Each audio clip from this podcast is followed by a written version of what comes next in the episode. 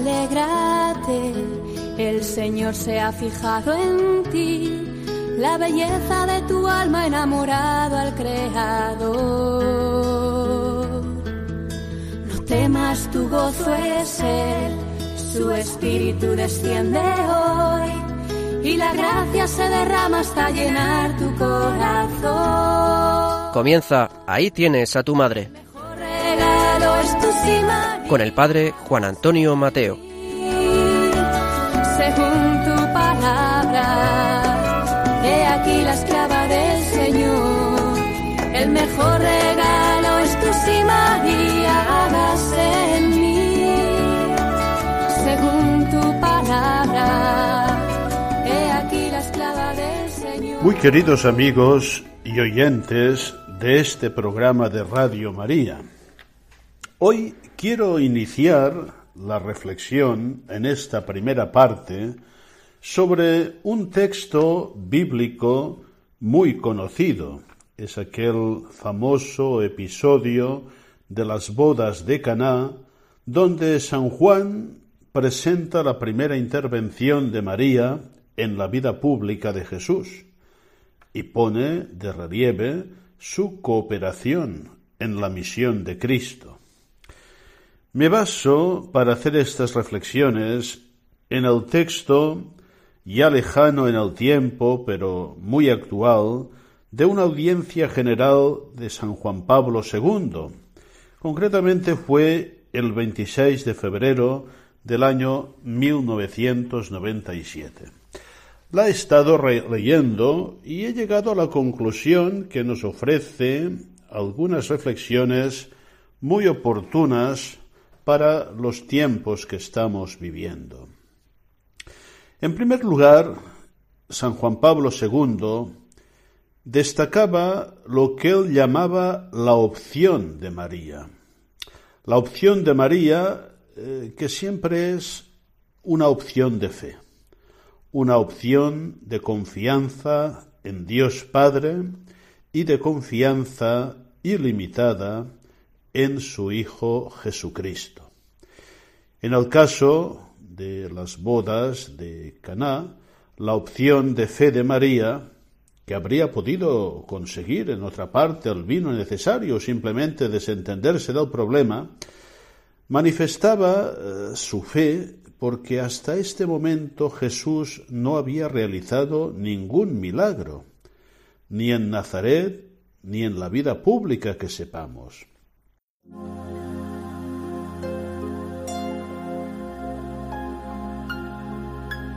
Madre, en tu vientre sagrado se formó el pan de vida. Y la llama encendida de su amor abrazó tus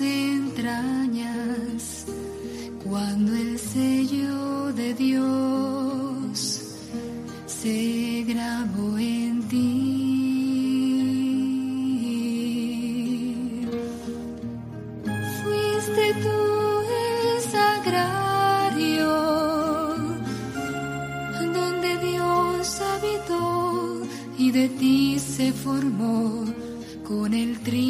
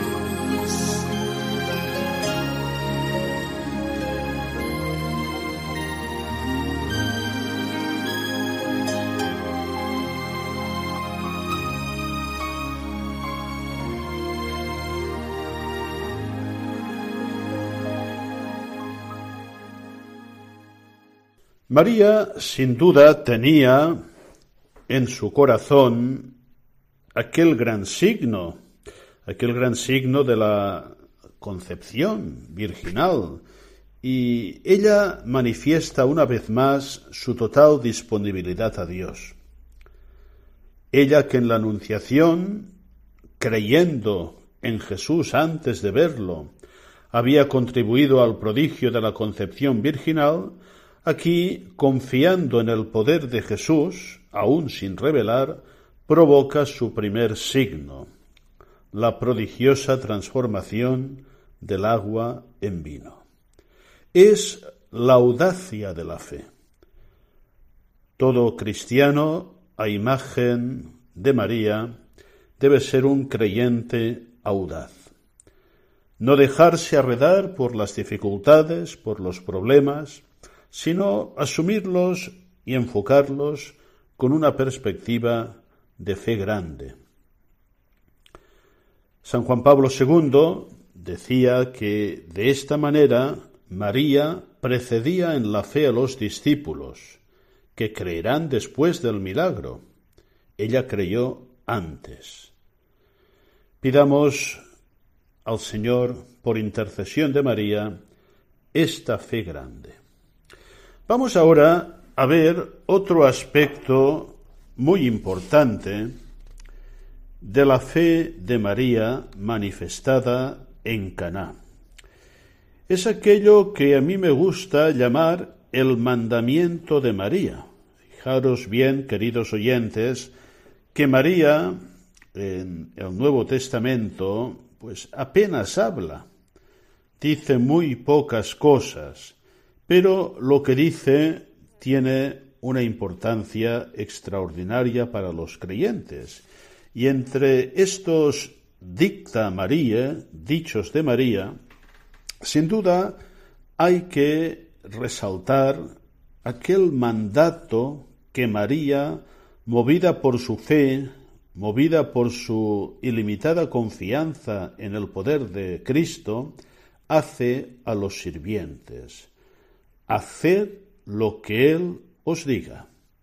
Es algo que María nos repite continuamente a todos nosotros y nos invita en todas las circunstancias de la vida personal, colectiva y eclesial a guiarnos por este supremo criterio de fe y a procurar hacer lo que nuestro Señor nos diga. Este es un aspecto fundamental de la fe. La fe, como enseñaba muy bien Santo Tomás de Aquino, presenta diferentes aspectos. Un aspecto de confianza en Dios, de amor al Señor, por supuesto, y desde esta perspectiva también una obediencia, obediencia a la voluntad de Dios. Haced lo que Él os diga la fe implica un estilo de vida, una moral específicamente cristiana. San Juan Pablo II nos decía que la exhortación de María, haced lo que Él os diga, conserva un valor siempre actual para los cristianos de todos los tiempos y está destinada a renovar su efecto maravilloso en la vida de cada uno. Invita a una confianza sin vacilaciones, sobre todo cuando no se entienden el sentido y la utilidad de lo que Cristo pide.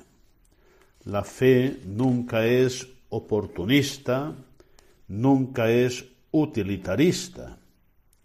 La disposición a hacer siempre lo que el Señor nos pide, sea de una manera general para todos, como son sus mandatos, los preceptos evangélicos, sea también las mociones particulares que el Espíritu Santo suscita en nosotros y que debemos discernir, esto siempre ha de ser el motor, el centro de toda nuestra vida cristiana.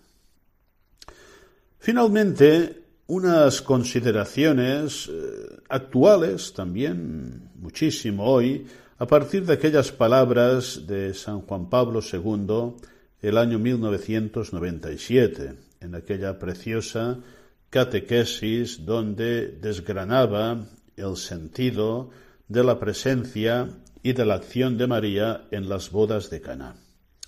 El Papa tocó un punto pues que tiene mucha actualidad y que voy a leer, voy a leer literalmente y a comentar muy brevemente. Decía así, el contexto de un banquete de bodas que Jesús eligió para su primer milagro remite al simbolismo matrimonial frecuente en el Antiguo Testamento para indicar la alianza entre Dios y su pueblo, y en el Nuevo Testamento para indicar la unión de Cristo con la Iglesia. Y seguía diciendo, la presencia de Jesús en Caná manifiesta además el proyecto salvífico de Dios con respecto al matrimonio. En esta perspectiva, la carencia de vino se puede interpretar como una alusión a la falta de amor que lamentablemente es una amenaza que se cierne a menudo sobre la unión conyugal. María pide a Jesús que intervenga en favor de todos los esposos, a quienes sólo un amor fundado en Dios puede librar de los peligros de la infidelidad de la incomprensión y de las divisiones. Y acababa diciendo, y esto hay que resaltarlo muchísimo, la gracia del sacramento ofrece a los esposos esta fuerza superior de amor que puede robustecer su compromiso de fidelidad incluso en las circunstancias más difíciles. Palabras que proyectan luz sobre tantas crisis y sobre todo sobre tantas falsas soluciones que a veces se nos ofrecen. Finalmente, quisiera hacer una consideración también para grandes problemas que la Iglesia está viviendo. La indicación de Jesús, de María, perdón, haced lo que Él os diga, es siempre el camino correcto, es siempre la solución. Así pues, entre los grandes desafíos que se nos presentan, ante las crisis, ante tantas dificultades, no busquemos falsas soluciones, no busquemos atajos que no conducen a ninguna parte. Solo la voluntad de hacer lo que el Señor nos diga será siempre el camino y la solución. Hoy la Virgen María creo que nos lo recuerda de manera muy insistente y muy oportuna.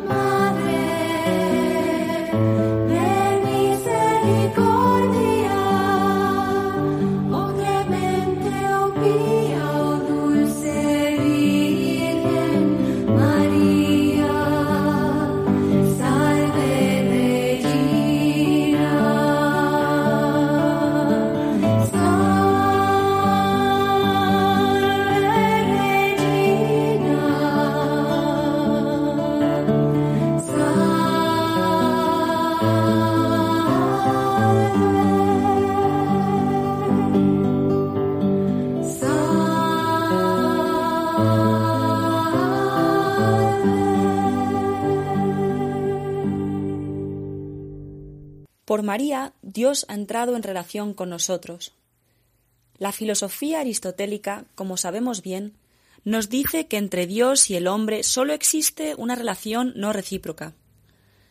El hombre se remite a Dios, pero Dios, el Eterno, existe en sí, no cambia. No puede tener hoy esta relación y mañana otra. Existe en sí, no tiene relación ad extra. Es una palabra muy lógica, pero es una palabra que nos lleva a, desesperar. Por tanto, Dios mismo no tiene relación conmigo. Con la encarnación, con la llegada de la Teotocos, esto cambió radicalmente, porque Dios nos atrajo a sí mismo, y Dios en sí mismo es relación, y nos hace participar en su relación interior. Así estamos en su ser Padre, Hijo y Espíritu Santo. Estamos dentro de su ser en relación, Estamos en relación con Él y Él realmente ha creado relación con nosotros. En ese momento, Dios quería nacer de una mujer y ser siempre Él mismo. Este es el gran acontecimiento.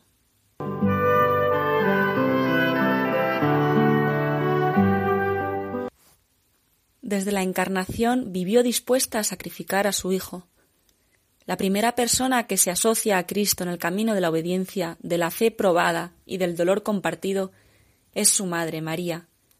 El texto evangélico nos la muestra en el acto de ofrecer a su Hijo, una ofrenda incondicional que la implica personalmente.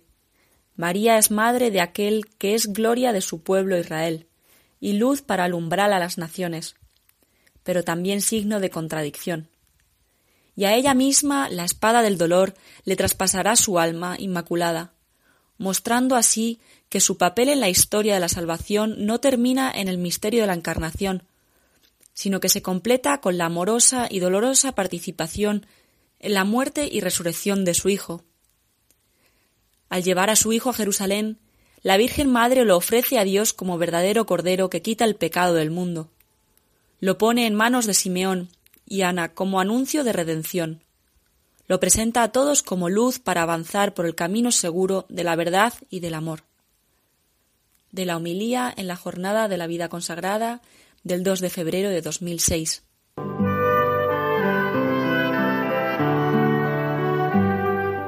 Medianera en favor de los hombres. María propiamente no hace una petición a Jesús, simplemente le dice, no tienen vino. Las bodas en Tierra Santa se celebraban durante una semana entera. Todo el pueblo participaba y por consiguiente se consumía mucho vino. Los esposos se encuentran en dificultades y María simplemente se lo dice a Jesús. No le pide nada en particular y mucho menos que Jesús utilice su poder, que realice un milagro produciendo vino. Simplemente informa a Jesús y le deja decidir lo que conviene hacer. Así pues, en sencillas palabras de la Madre de Jesús, podemos apreciar dos cosas. Por una parte, su afectuosa solicitud por los hombres, la atención maternal que la lleva a percibir los problemas de los demás. Homilía en Altötting, Alemania, el 11 de septiembre de 2006.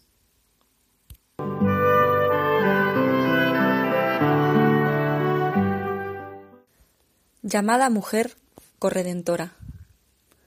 ¿Por qué no le dicen madre? En realidad, este título expresa el lugar que ocupa María en la historia de la salvación. Remite al futuro, a la hora de la crucifixión, cuando Jesús le dirá Mujer, ahí tienes a tu hijo, hijo, ahí tienes a tu madre. Por tanto, indica anticipadamente la hora en que Él convertirá a la mujer, a su madre, en madre de todos los discípulos. Por otra parte, ese título evoca el relato de la creación de Eva.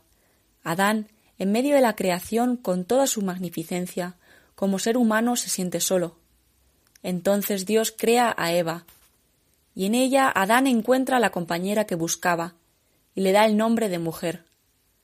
Así, en el Evangelio según San Juan, María representa la mujer, la nueva mujer, la mujer definitiva, la compañera del Redentor, nuestra madre. Ese título, en apariencia poco afectuoso, expresa realmente la grandeza de su misión perenne.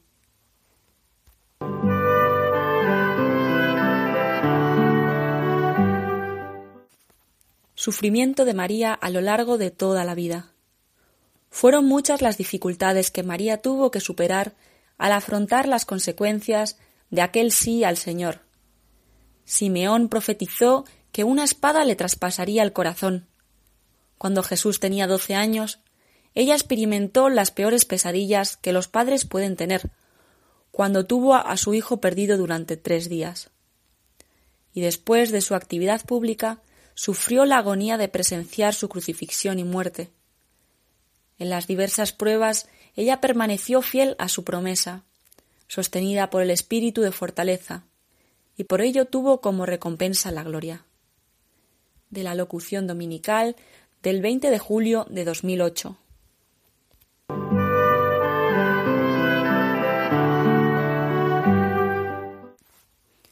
Dolor de María por la pasión de su Hijo y por sus hijos.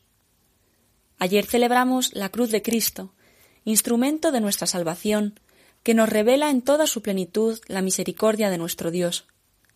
En efecto, la cruz es donde se manifiesta de manera perfecta la compasión de Dios por nuestro mundo. Hoy, al celebrar la memoria de Nuestra Señora de los Dolores, contemplamos a María que comparte la compasión de su Hijo por los pecadores. Como afirma San Bernardo, la Madre de Cristo entró en la pasión de su Hijo por su compasión. Al pie de la cruz se cumple la profecía de Simeón de que su corazón de madre sería traspasado, por el suplicio infligido al inocente, nacido de su carne. Igual que Jesús lloró, también María ciertamente lloró ante el cuerpo lacerado de su Hijo. Sin embargo, su discreción nos impide medir el abismo de su dolor. La hondura de esta aflicción queda solamente sugerida por el símbolo tradicional de las siete espadas. Se puede decir, como de su Hijo Jesús, que este sufrimiento la ha guiado también a ella a la perfección, para hacerla capaz de asumir la nueva misión espiritual que su Hijo le encomienda poco antes de expirar, convertirse en la Madre de Cristo en sus miembros.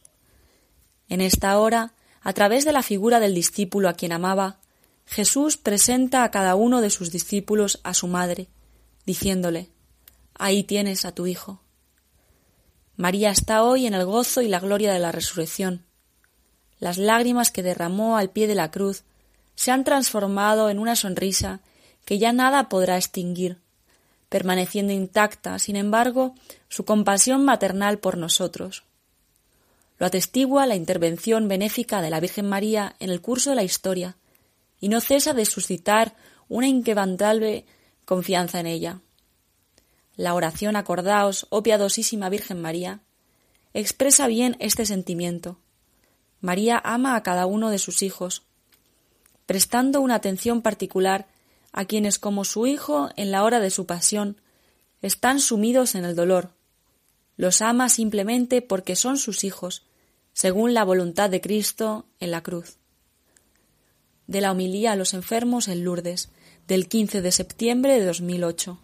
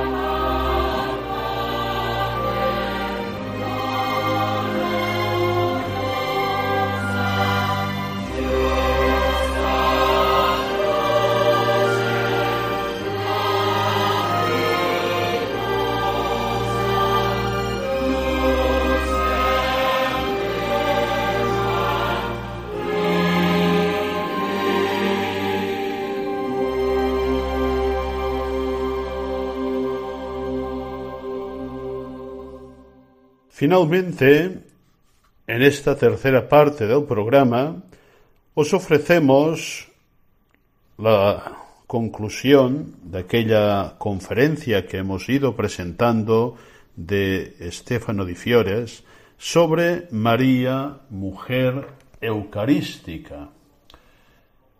Hay que destacar una idea clave. María guía a los fieles, guía a sus hijos hacia la Eucaristía, hacia el encuentro vivo con Cristo, para el cual ella nos dispone, nos prepara y nos acompaña. Siempre me ha impresionado, cuando visito Lourdes, por poner un ejemplo, cómo todo gravita en torno a Jesucristo Eucaristía. De hecho, la Madre nos conduce siempre al Hijo. Haced todo lo que Él os diga y mandato supremo de Cristo es precisamente haced esto que es mi memorial, celebrar la Eucaristía. Por esto, María nos ayuda a entender y a vivir que la Eucaristía es el centro y la cima de toda la vida cristiana, y que sin Eucaristía no hay vida cristiana. El texto de hoy empieza con una preciosa alusión a aquellos mártires del siglo IV, cuando prohibiéndoles la asistencia a la Santa Misa, decían sine dominico non possumus vivere, sin el domingo, es decir, sin la Santa Misa, sin la Eucaristía, no podemos vivir. Escuchemos con muchísima atención el final de aquella conferencia que realmente es espléndida y que nos ayudará a vivir marialmente el sacramento central de nuestra fe, el sacramento de la Eucaristía.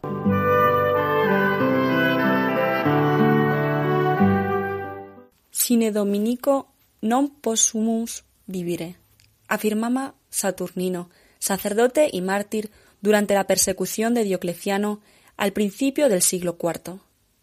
La Iglesia vive de la Eucaristía y no puede vivir sin ella. La participación devota y fructífera en la Pascua del Señor, celebrada en la liturgia, se moldea sobre la figura de María, mujer eucarística. La encíclica Eclesia de Eucaristía nos ha ofrecido muchos estímulos y provocaciones que ahora podemos resumir.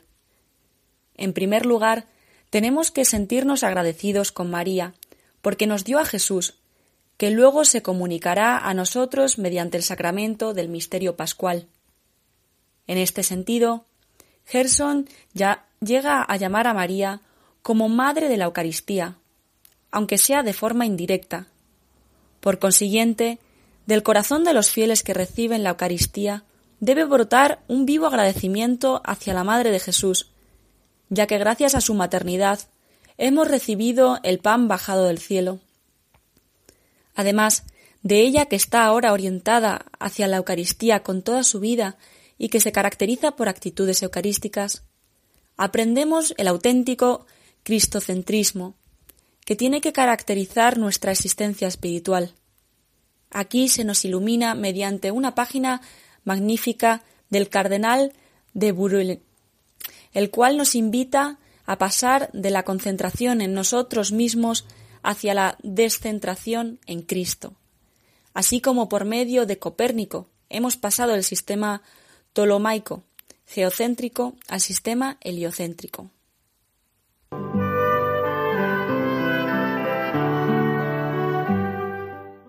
Un genio excelente de este siglo ha querido establecer que el Sol es el centro del mundo y no la Tierra, esta nueva opinión, poco seguida en la ciencia de los astros, es útil y debe ser seguida en la ciencia de la salvación. En efecto, Jesús es el sol inmóvil en su grandeza y que mueve todas las cosas. Jesús es el verdadero centro del mundo, y el mundo debe ser un continuo movimiento hacia él. Jesús es el sol de nuestras almas, que de él reciben toda gracia, iluminación e influencia. Y la tierra de nuestros corazones debe estar en constante movimiento hacia Él. Esta imagen sugestiva se aplica a todos los cristianos, llamados a vivir por medio de Cristo, con Cristo, en Cristo y para Cristo, según la doctrina neotestamentaria resumida en la liturgia. Sin embargo, en primer lugar, esa imagen vale para la Virgen María, a la que la tradición cristiana compara con la luna, un satélite que gira alrededor del Sol que es Cristo, del que recibe la luz y la adapta a nuestra condición de fragilidad. En realidad, San Lucas presenta a María como una mujer que recuerda y medita constantemente todas las cosas que se refieren al Hijo. Jesús también, para María, permanece como un enigma que ningún rayo láser podría penetrar completamente, un misterio incomprensible, pero que se revela poco a poco bajo la luz del Espíritu. Lo que sucedía era tan misterioso que María tenía que escudriñar continuamente su sentido, y a medida que iba conociendo sus profundidades, también su corazón iba profundizándose. Es muy probable que María haya mantenido esta actitud meditativa no solamente al pie de la cruz y a la resurrección de Cristo, sino también frente a la Eucaristía. Proyectada hacia este misterio, María es el prototipo de las actitudes eucarísticas que van desde la fe hasta la participación viva en el misterio pascual y la comunión íntima con Cristo realizada en el gozo y en la sencillez de corazón. Toda la espiritualidad del Magnificat es Eucaristía, ya que desborda de alabanza y asombro frente a la obra salvadora de Dios, en aquella que se siente bajo la mirada bondadosa de Dios siguiendo la huella de los pobres y humildes del pueblo de Israel. A la escuela de María se vence el hábito y el convencionalismo en el trato con la Eucaristía, y nos abismamos en la espiritualidad de los pobres del Señor.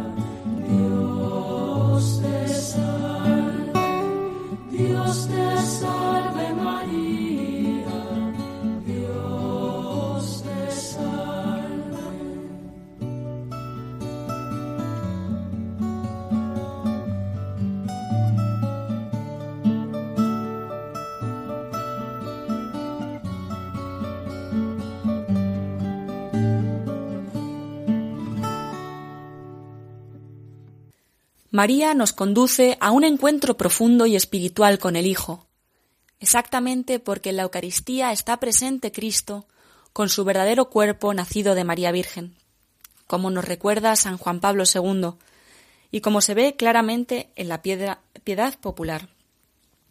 Con mucha razón, la piedad del pueblo cristiano siempre ha reconocido la existencia de un profundo lazo entre la devoción a la Virgen Santa y el culto a la Eucaristía. Este es un hecho que podemos encontrar en la liturgia occidental como en la oriental, en la tradición de las familias religiosas, en la espiritualidad de los movimientos contemporáneos, también juveniles, y en la pastoral de los santuarios marianos. María guía a los fieles hacia la Eucaristía. Una vez orientados hacia la Eucaristía, tenemos que asimilar vitalmente la bendición bíblica, realizando el paso hacia una nueva antropología de alabanza y una cosmología del don.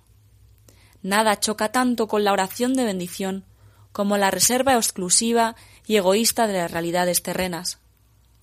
Nada es más requerido por la soberanía del Dios del universo que la condivisión y la solidaridad. Cuando luego fijamos nuestra mirada en el corazón de Cristo, presente en la Eucaristía, podemos considerar que no hemos entendido nada si no hemos entendido que el mismo Cristo es el ser para nosotros, que su cuerpo es entregado por nosotros y que su sangre es derramada por nosotros. También nuestra vida tiene que llegar a ser una existencia para.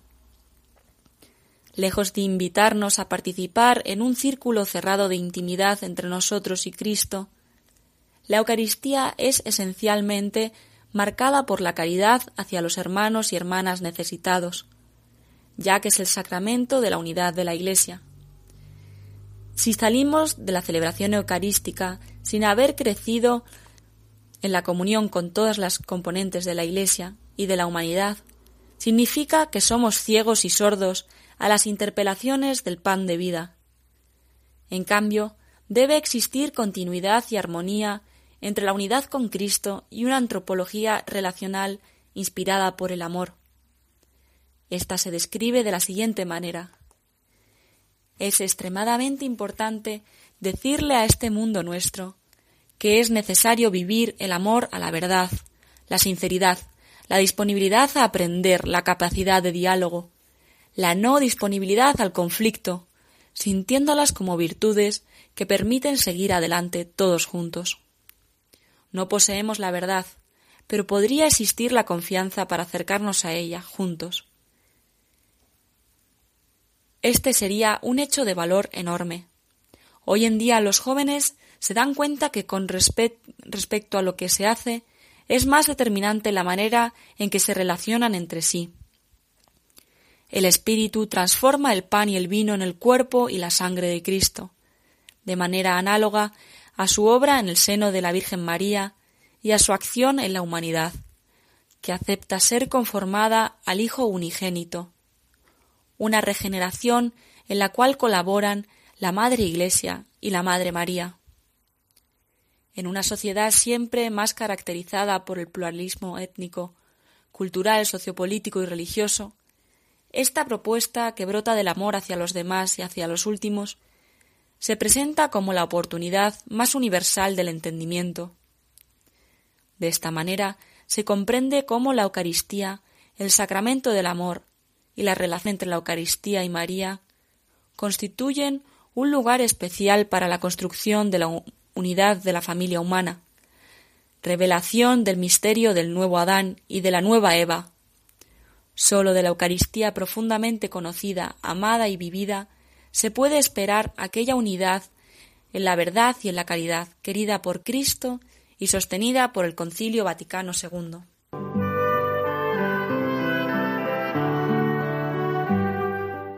Y como colofón y despedida del programa de hoy, y en continuidad con lo que acabáis de escuchar sobre María Mujer Eucarística, quiero añadir una pequeña reflexión del Papa Benedicto XVI, donde también hablaba de esta relación María Eucaristía.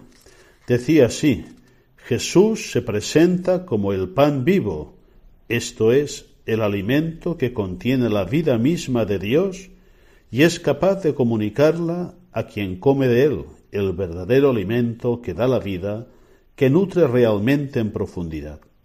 Jesús dice, el que coma de este pan vivirá para siempre, y el pan que yo daré es mi carne para la vida del mundo. Pues bien, ¿de quién tomó el Hijo de Dios esta carne suya, su humanidad concreta y terrena? La tomó de la Virgen María. Dios asumió de ella el cuerpo humano para entrar en nuestra condición mortal.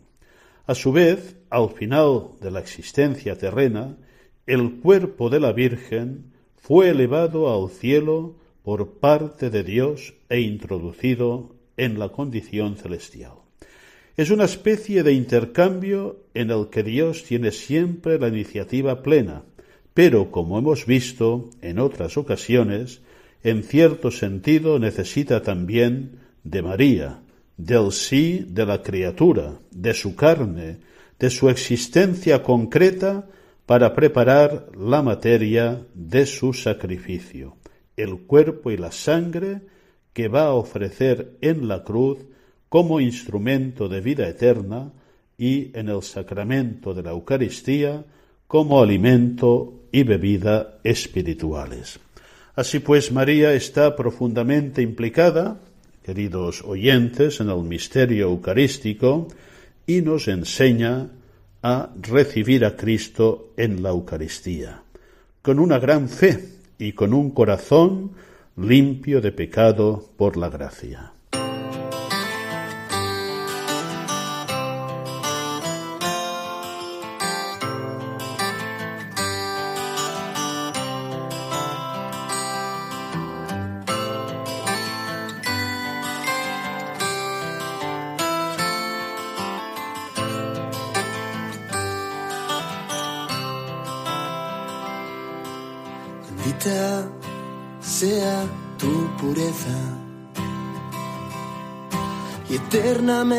Lo sea, pues todo un Dios se recrea en tan graciosa belleza.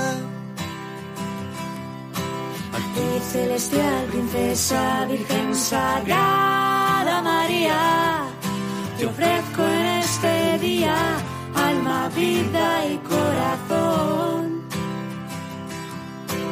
Mírame con compasión, no me dejes, madre mía. Mírame con compasión, no me dejes, madre mía.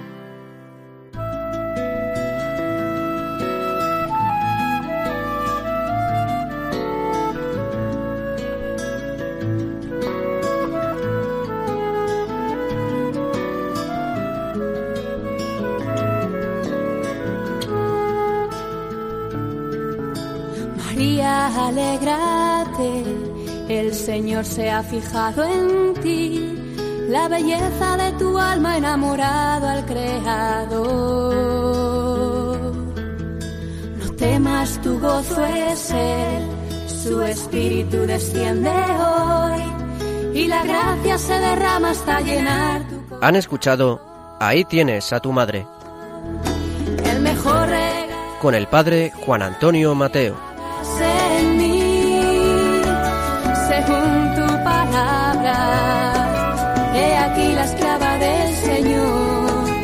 Mejor regalo es tu sí,